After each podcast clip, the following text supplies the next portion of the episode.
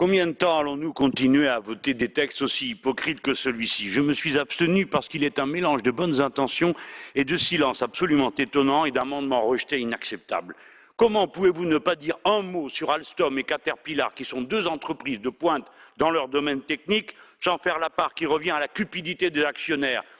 Alstom a distribué six milliards d'euros à ses actionnaires au cours des dix dernières années, Caterpillar un milliard sept cents millions. Les USA les dénoncent comme des gens qui trichent et qui expatrient leurs bénéfices. Pourtant, vous avez refusé de condamner les transferts de bénéfices qui permettent aux entreprises de se déclarer en déficit alors qu'elles ne le sont pas.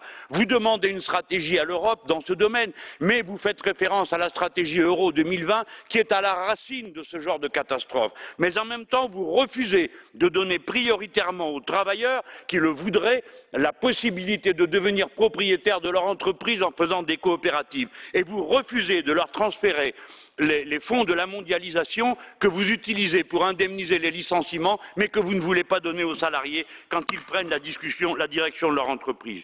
Je déplore le mépris que ce texte exprime à l'égard des salariés en leur faisant croire qu'ils viennent de voter en sa faveur alors que ce n'est pas le cas.